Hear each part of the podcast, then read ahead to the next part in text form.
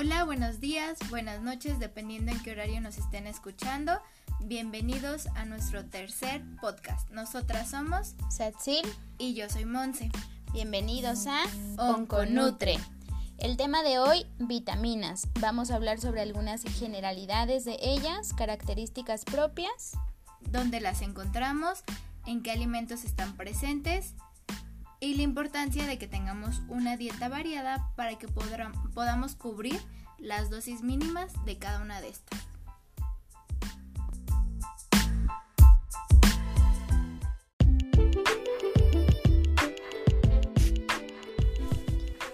Hola, esperamos que todos estén en casita en esta cuarentena, bien guardaditos. Eh, se acaba de declarar emergencia sanitaria nacional, entonces desde casita que nos escuchen.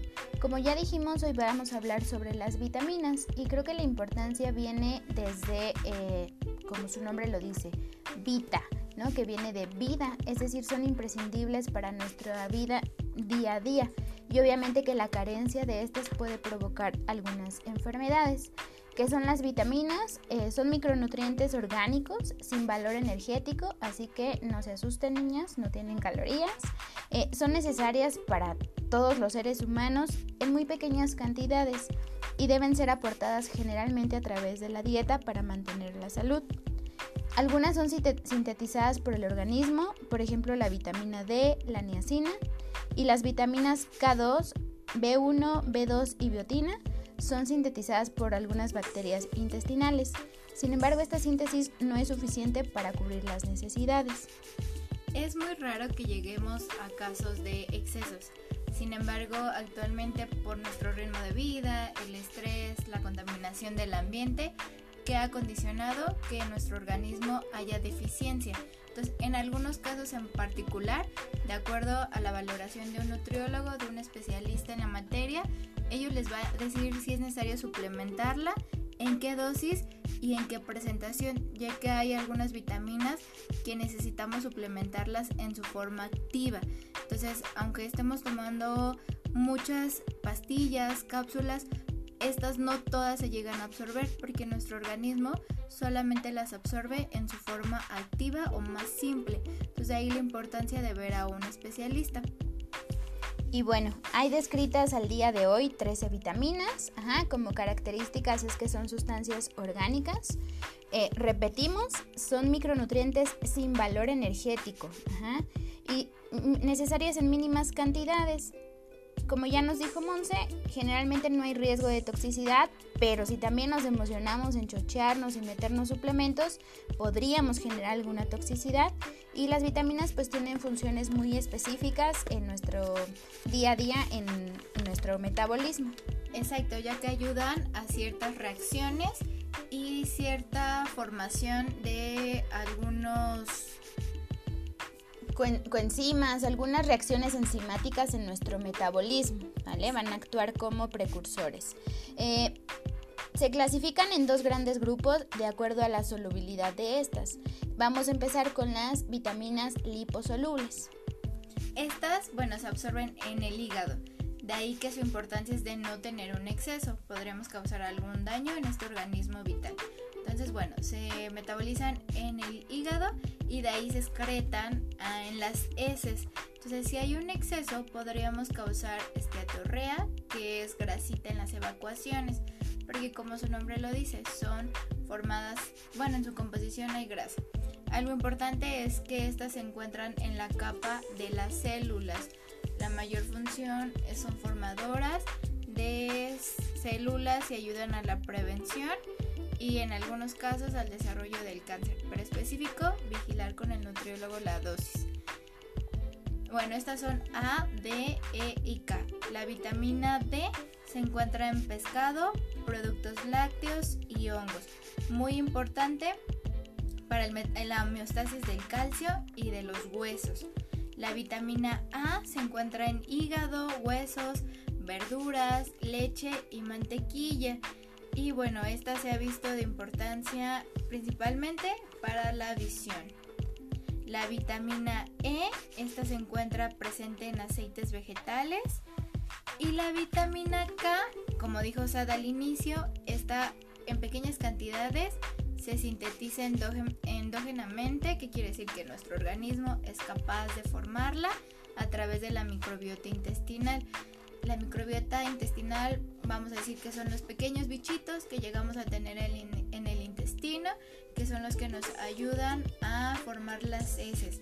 Pero el estrés, los malos hábitos de alimentación acaban con estas bacterias que son muy buenas. Entonces de ahí que a veces sea necesario empezar a utilizar una suplementación de ella.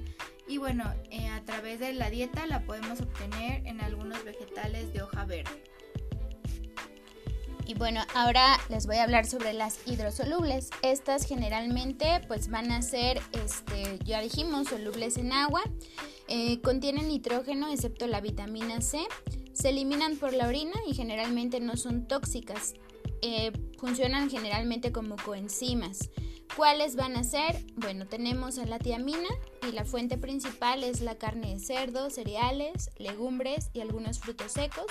La riboflavina, que se encuentra en los lácteos, vegetales de hoja verde oscuro, es importante mencionarlo, cereales integrales. La niacina se encuentra en la leche, huevos, carne, pollo, pescado, cereales, frutos secos y legumbres. La vitamina B6 en carnes, pescados, pollo, frutas, cereales integrales, vegetales de hoja verde. El ácido fólico generalmente se encuentra más en vegetales de hoja verde, legumbres y en el hígado.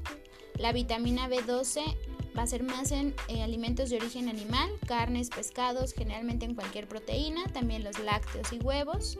La biotina es ampliamente repartida en muchos, eh, puede estar presente en vísceras, la yema de huevo, la soya, pescados y cereales integrales.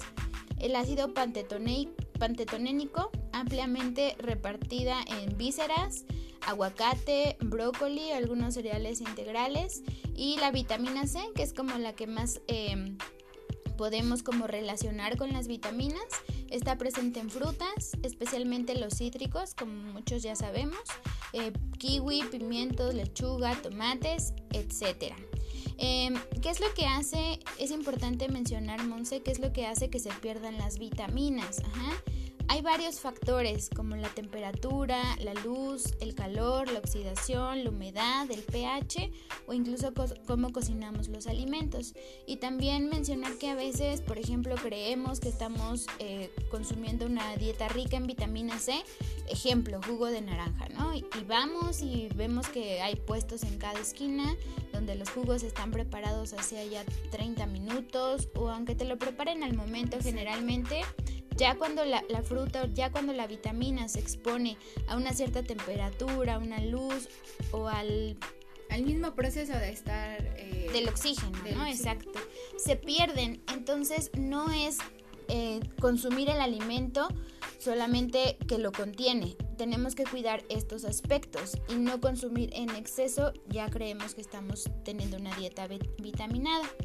También es importante eh, comentar que las fuentes de las que lo podemos obtener no solamente son alimentos de origen natural o las carnes, ¿no? Generalmente sí pueden ser este, sintéticas también, producidas en algún laboratorio, de ahí que hablamos de los suplementos que mencionas que pues el nutriólogo va a indicarnos cuántos se tiene que suplementar hay otros productos que tienen un enriquecimiento. Quiere decir que añaden más vitaminas eh, o minerales de las que contienen ciertos productos, por ejemplo los cereales de caja, que son este, enriquecidos. Y también hay algunos alimentos que están fortificados. ¿Qué quiere decir esto? Que a lo mejor esos alimentos carecen de vitaminas, pero la industria las añade de manera algunas veces obligatoria o de algunas otras veces este, necesaria. Por ejemplo, las sopas. Las sopas que consumimos hoy en día generalmente están fortificadas con vitaminas y minerales que no tendrían que tener, pero pues es como una fuente donde también las obtenemos. De ahí que la importancia de que nuestra dieta debe ser variada, tratar de que todos los días incluyamos una verdura, una fruta, o una fuente de proteína, háblese de res, pollo, pescado, diferente, para que le demos a nuestro cuerpo la capacidad de estar teniendo recambios de todas las vitaminas. La, como les digo al inicio, la dosis es muy pequeñita.